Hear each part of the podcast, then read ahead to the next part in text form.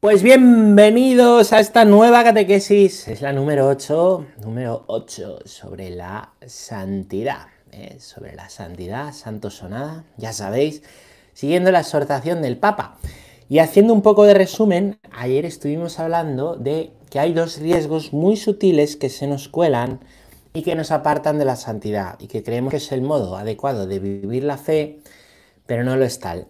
Uno es un nuevo gnosticismo, que es donde nos habíamos quedado, ¿eh? espiritualizante pero juzgón, que lo, juzga todo y que al final mm, a Cristo lo desencarna, eh, y cuando coge a Cristo es para quitar a la iglesia, y cuando coge a la iglesia es para quitar a los hermanos, y la importancia de ser sal y luz, el compromiso por la construcción del reino de Dios aquí en, nuestra, en la tierra.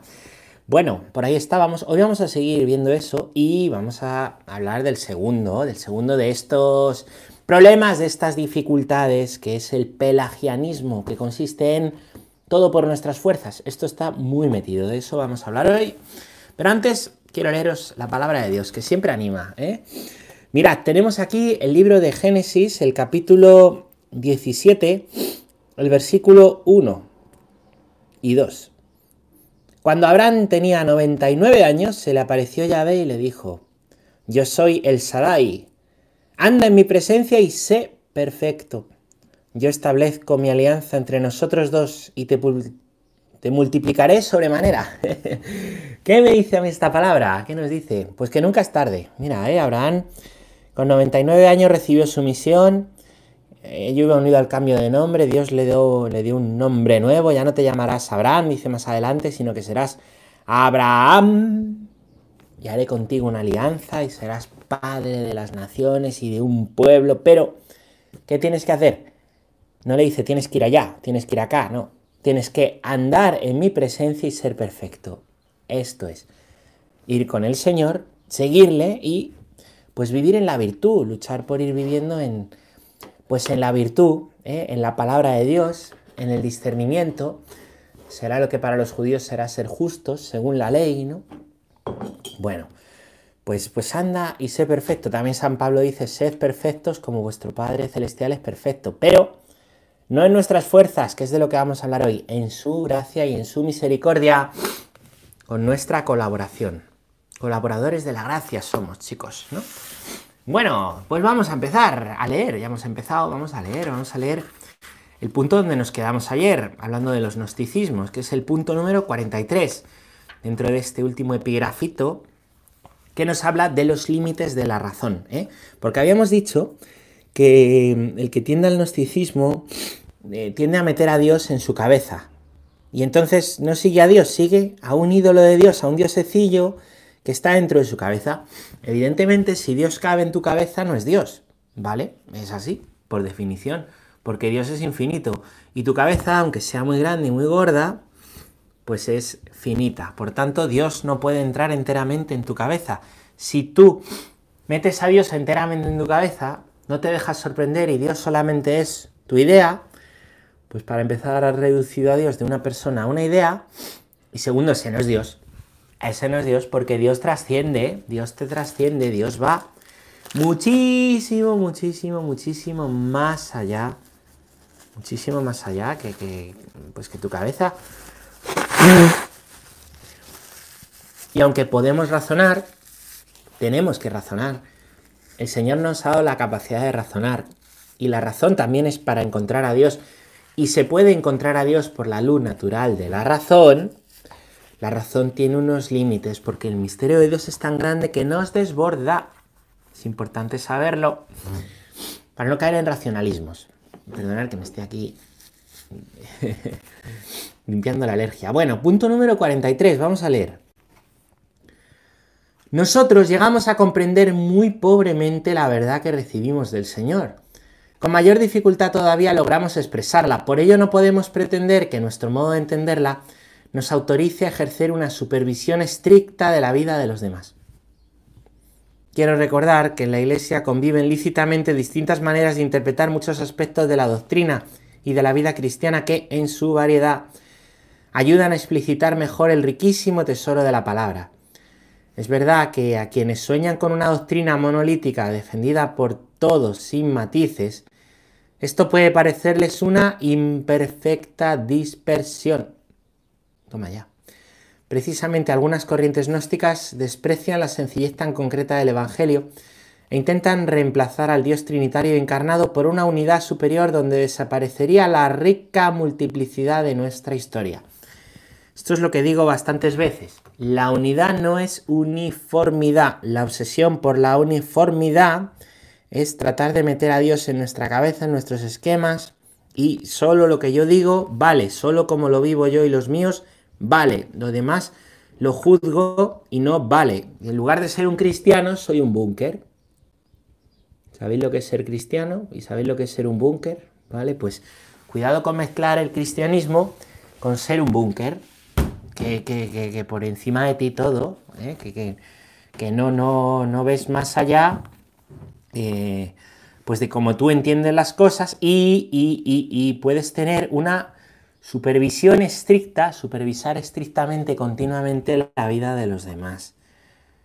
Entonces, en vez de ser hermano, te conviertes en, en el policía. El policía es buena. el policía malo que intenta pillar, machacar, destrozar todo el rato. Estábamos esperando a ver el fallo del otro para ¡eh! decirlo. O peor, comentarlo, chismearlo.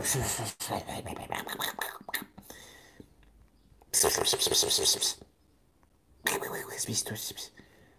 ¿Has visto lo que ha hecho este? ¡Qué mal lo que ha hecho este! ¡Claro! Y chismear no está mal, chismear está bien, ¿no?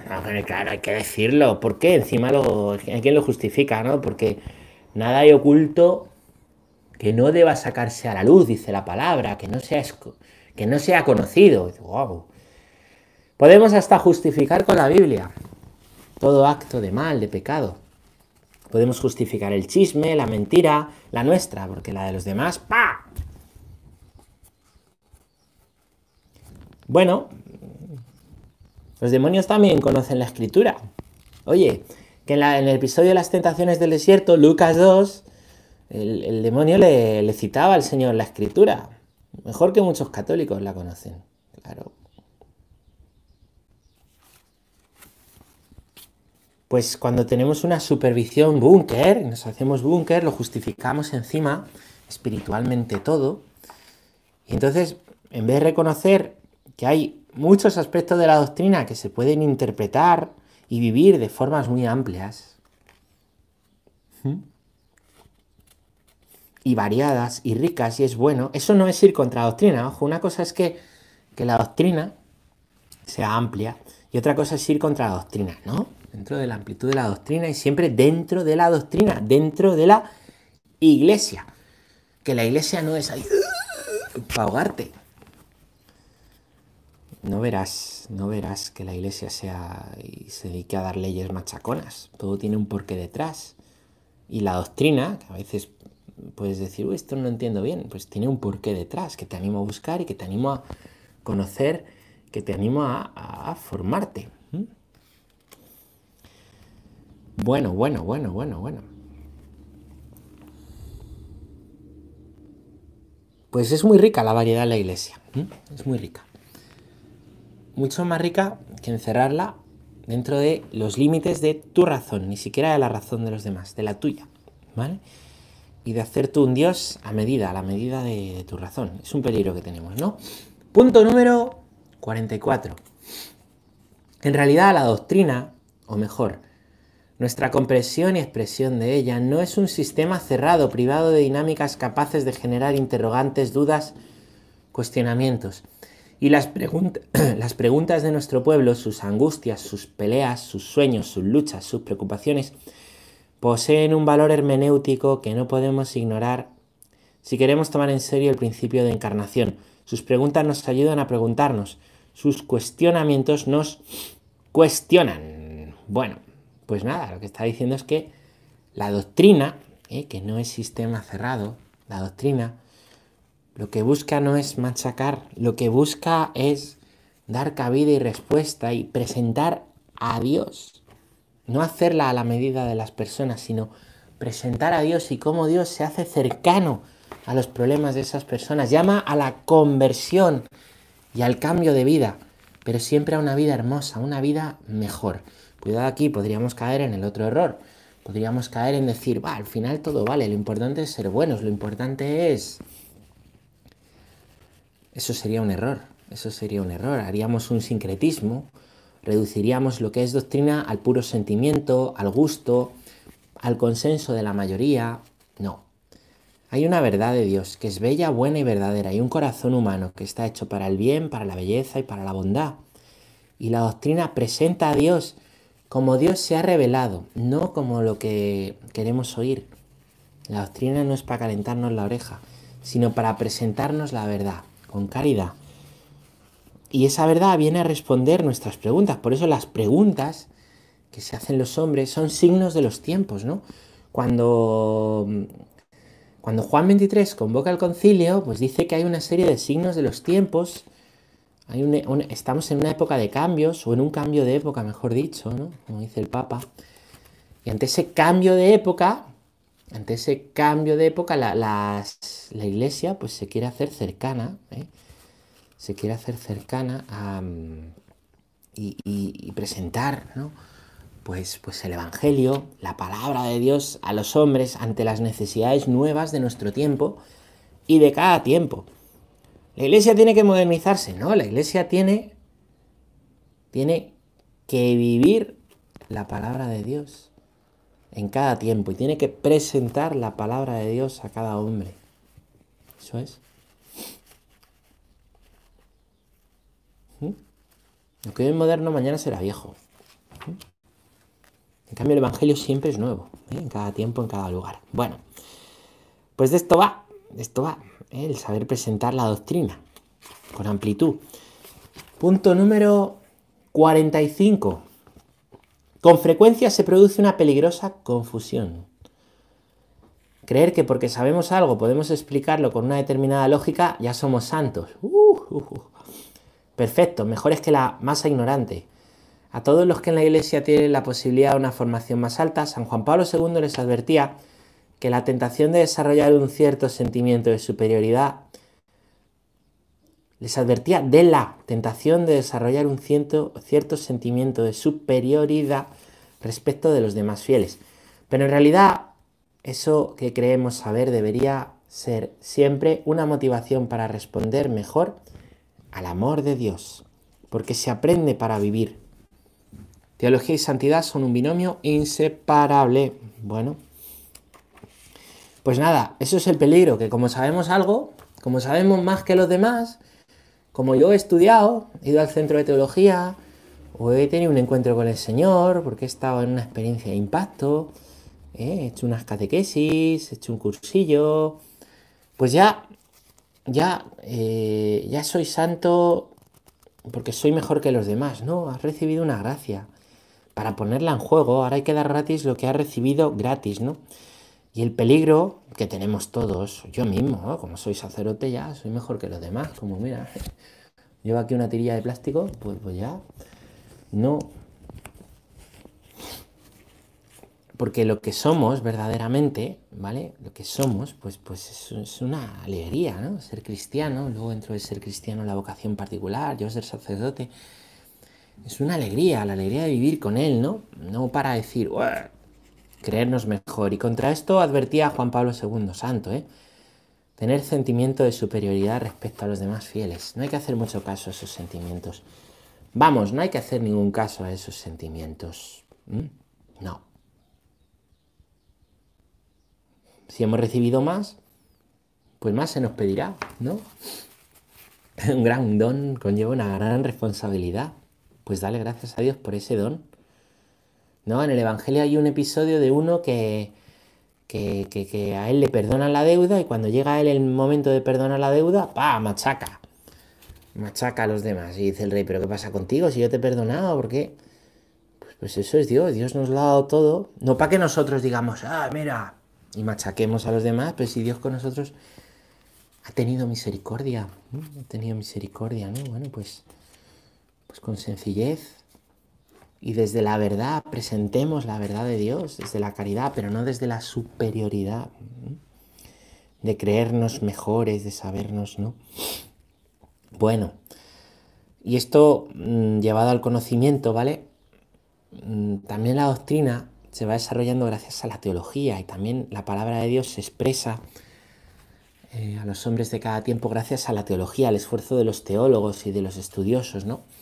La teología, como alguna vez os he dicho y como decía Von Baltasar, es para dar gloria a Dios, se hace arrodillados. La verdadera teología no es para machacar, es para decir, todo es paja. todo lo que estudias es paja al lado de tu grandeza, Señor, como Santo Tomás de Aquino. Bueno, pues es inseparable, ¿no? La teología y la santidad. Vamos a leer el punto número 46. Cuando San Francisco de Asís veía que algunos de sus discípulos enseñaban la doctrina, quiso evitar la tentación del gnosticismo. Entonces escribió esto a San Antonio de Padua. Me agrada que enseñes sagrada teología a los hermanos, con tal de que el estudio de la misma no, en el estudio de la misma no apagues el espíritu de oración y devoción él reconocía la tentación de convertir la experiencia cristiana en un conjunto de elucubraciones mentales que terminan alejándonos de la frescura del Evangelio. San Buenaventura, por otra parte, advertía que la verdadera sabiduría cristiana no se debe desconectar de la misericordia hacia el prójimo. La mayor sabiduría que puede existir consiste en difundir fructuosamente lo que uno tiene que dar, lo que se le ha dado precisamente para que lo dispense. Por eso, Así como la misericordia es amiga de la sabiduría, la avaricia es su enemiga. Hay una actividad que al unirse a la contemplación no la impide, sino que la facilita, como las obras de misericordia y de piedad. Wow, esto da para hacer un retiro espiritual. Bueno, el Papa se llama Francisco por San Francisco de Asís. Y San Francisco de Asís, eh, pues gran santo renovador de la iglesia en su tiempo, ¿no? Veía el peligro ¿eh? de que los, los hermanos de la orden que se dedicasen a la enseñanza pudieran, pudieran pues volverse soberbios, porque es lo que le ha pasado a algunas personas en la historia de la iglesia, ¿no? Que por estudiar se han pensado mejores y han buscado más la reverencia que, pues que, que, que la reverencia que ellos deberían hacer a Dios, ¿no? Pero hay un par de santos estudiosos en la orden franciscana, ¿verdad? El primero es San Antonio de Padua, que, os, que en realidad era, era portugués, ¿no? Está enterrado en Padua. Os aconsejo leer su vida. Hay una muy interesante de, de Jan Dobrazinski, se llama el autor Jan Dobrazinski. Podéis buscar su vida también, como siempre que aparecen aquí santos en, Google, ¿no? Es un santo sencillísimo, eh, con una profundidad enorme, ¿no? Y esto le dice a San Antonio que el estudio de la teología, que el saber cosas no apague tu estudio, tu espíritu de oración y devoción, que no te olvides que eres pobre, que no te olvides de dónde vienes, que no te olvides que eres un mendigo de Dios. Buen consejo para nosotros cuando nos creemos algo, que no se nos olvide que somos de los pobres del Evangelio, cuando nos creemos otra cosa, cuando dejamos de reconocernos en los ciegos, en los leprosos y en los tullidos del Evangelio, nos hacemos fariseos, si es que aquí no hay término medio. No hay fariseos cojos. Hay cojos fariseos, eso sí. No hay fariseos ciegos, pero sí ciegos que no reconocen y son fariseos.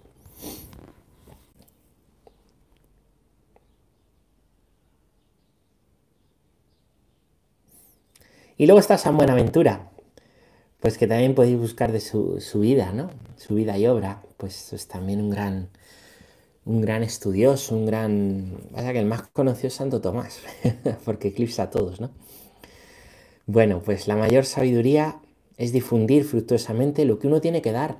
Y el que tiene conocimiento, pues, pues el don de sabiduría, la mayor sabiduría y el don recibido del Espíritu Santo es darlo. Y el que tiene, pues que sabe poco, pues, pues eso, cada uno lo que tiene, cada uno lo que tiene. Y el pobre, en sabiduría, puede dar misericordia, puede dar piedad y puede dar criterio. Nos sorprenderíamos. Y es asombroso la cantidad de gente que aparentemente no vale nada ante el mundo, no tiene valor, y nos dan sopitas con ondas en la fe. Es tremendo. La fe de los sencillos y la fe de, que tienen algunos pobres, ¿no? Bueno, pues vamos a pasar al pelagianismo, pelagianismo actual. Para eso hay que saber eh, quién es Pelagio, ¿vale? Pelagio eh, es eh, el padre de una de las, de las herejías cristianas, ¿no? y bueno, en resumen, lo que nos interesa, venía a decir que, que al final era lo que hacías, la fuerza y el empeño, lo que te daba la salvación, ¿vale? Sería tus fuerzas y no las de Dios, ¿no? Actualmente, esto del pelagianismo, San Agustín habló, habló muy fuerte y muy bien contra, contra este pelagianismo, ¿vale? Pues hay nuevas formas de pelagianismo, siempre las ha habido. Vamos a leer el punto número 47. El gnosticismo dio lugar a otra vieja herejía que también está presente hoy. Con el paso del tiempo muchos comenzaron a reconocer que no es el conocimiento lo que nos hace mejores o santos, sino la vida que llevamos. El problema es que esto se degeneró sutilmente de manera que el mismo error de los gnósticos simplemente se transformó, pero no fue superado. Los gnósticos pensaban que llegaban a Dios por el conocimiento, que el conocimiento les hacía mejores. Los pelagianos pensaban que no, que era lo que hacían, llevar una vida pura, eso era lo que les hacía conseguir la santidad por sus fuerzas. Lo justificaban en la Biblia. No acabamos de leer en Génesis lo de eh, sígueme y sé perfecto, sed perfectos como vuestro Padre es perfecto. El problema es poner la perfección en mis fuerzas y no en la gracia de Dios y la colaboración que yo hago con ella. Vamos a leer el punto número 48. Porque el poder de los gnósticos que el poder que los gnósticos atribuían a la inteligencia, algunos comenzaron a atribuírselo a la voluntad humana, al esfuerzo personal. Así surgieron los pelagianos y los semipelagianos. Ya no era la inteligencia lo que ocupaba el lugar del misterio y la gracia, sino la voluntad. Se olvidaba que todo depende no del querer o del correr, sino de la misericordia de Dios, que Él nos amó primero. Bien, nuestra alma tiene potencias, ¿vale? Se distinguen potencias en ella. Una sería la inteligencia y otra la voluntad. Poner toda, toda nuestra, nuestra salvación en la inteligencia, en el conocimiento, en saber, nos lleva al gnosticismo. Poner toda la salvación en el hacer, en la voluntad, en la fuerza, nos lleva al pelagianismo, en realidad ninguna de las dos, porque esas son potencias de mi alma, pero es poner el centro en mí, en mí, en mi inteligencia o en mi voluntad, pero en mí. Y el centro es Cristo y el centro es Dios. ¿Cómo se sale el gnosticismo del pelagianismo? Pues, pues dando un giro, dando un giro antropocéntrico, solo que al revés de cómo se hizo en el siglo XVII, sacando de mí, quitando de mí el centro y poniendo en el centro a Dios. Eso es convertirse, llevar a Dios al centro de mi vida. ¿Mm? Es preciso que Cristo crezca y que yo mengüe, dice San Pablo. Eso es la conversión, que Cristo crezca y yo mengüe.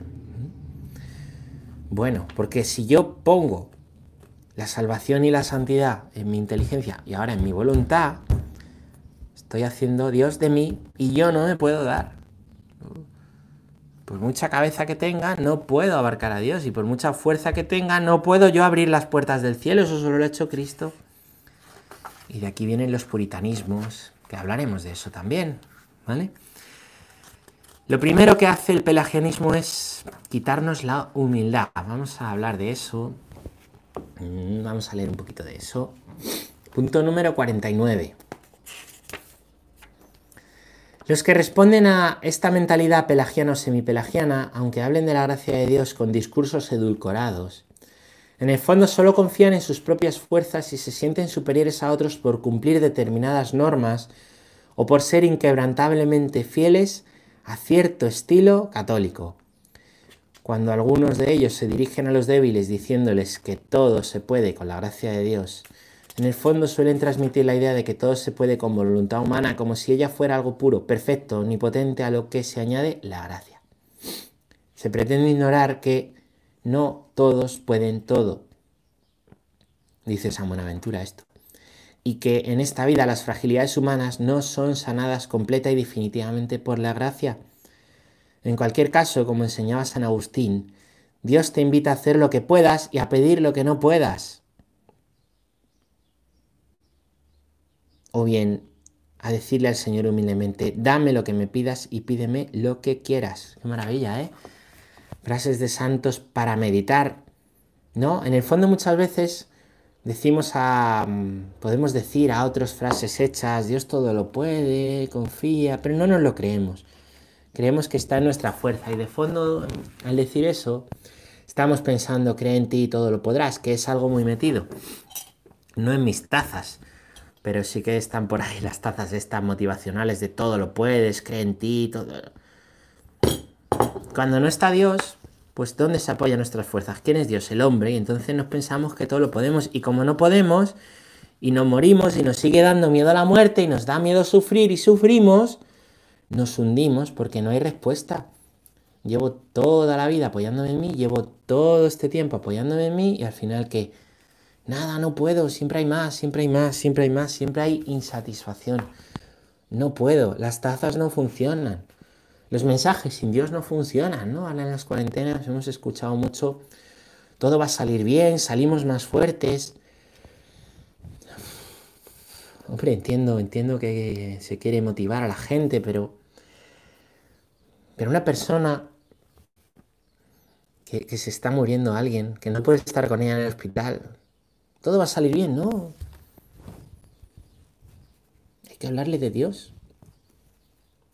El problema es que no sabemos hablar de Dios o no nos atrevemos a hablar de Dios. Porque de Dios solo se habla en los templos. No vaya a ser que, que interceda la vida pública. ¿Qué van a pensar? Uy, a ver si le voy a ofender. ¡Uy! Aquí todo el mundo habla de lo que quiera, pero, pero de Dios, a ver si le vamos a ofender. Salimos más fuertes, salimos más fuertes, pero si nos estamos peleando, ¿cómo que salimos más fuertes? Si hay mucha gente con ansiedad, con depresión, con... No nos engañemos. Estamos construyendo la civilización sin Dios. Y si seguimos construyendo la civilización sin Dios, pues moriremos viejos y gordos, pero solos e infelices al final. Cuanto más quitemos a Dios, más solos y más infelices, insatisfechos estaremos poquito a poco, esto no pasa un día para otro, poquito a poco, poquito a poco, se va minando. Son los frutos, ¿no? Bueno. Somos débiles. Y esto sí lo quiero decir, esto es muy importante, tomar papel y boli. La debilidad no es un pecado. A veces nos confesamos de ser débiles. No. Somos débiles por la naturaleza humana. En esa debilidad nos afecta la tentación y ahí con nuestra libertad pecamos, pero ser débil no es un pecado, no. Y no se puede terminar de superar la debilidad en esta vida. Es propia de la condición humana, de lo que somos, se puede fortalecer mediante el crecimiento en las virtudes. Pero hay que contar con la debilidad. Tu gracia me basta,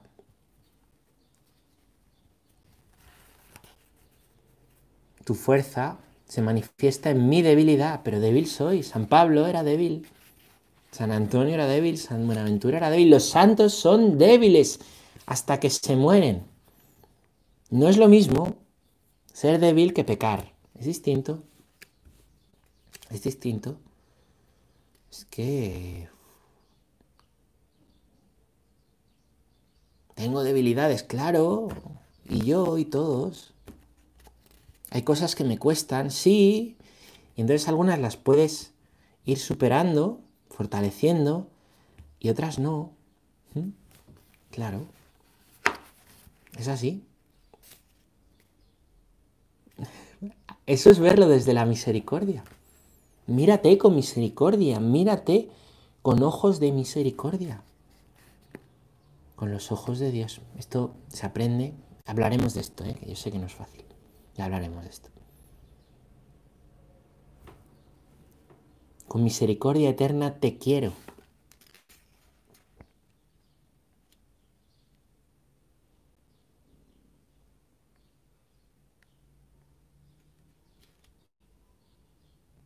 Con misericordia eterna.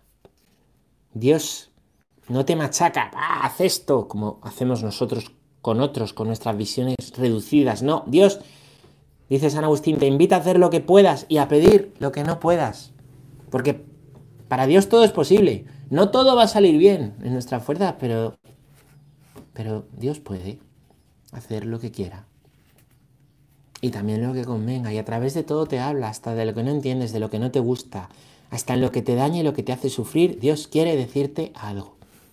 Siempre.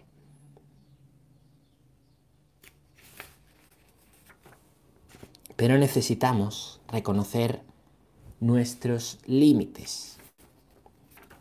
De esto habla el punto número 50.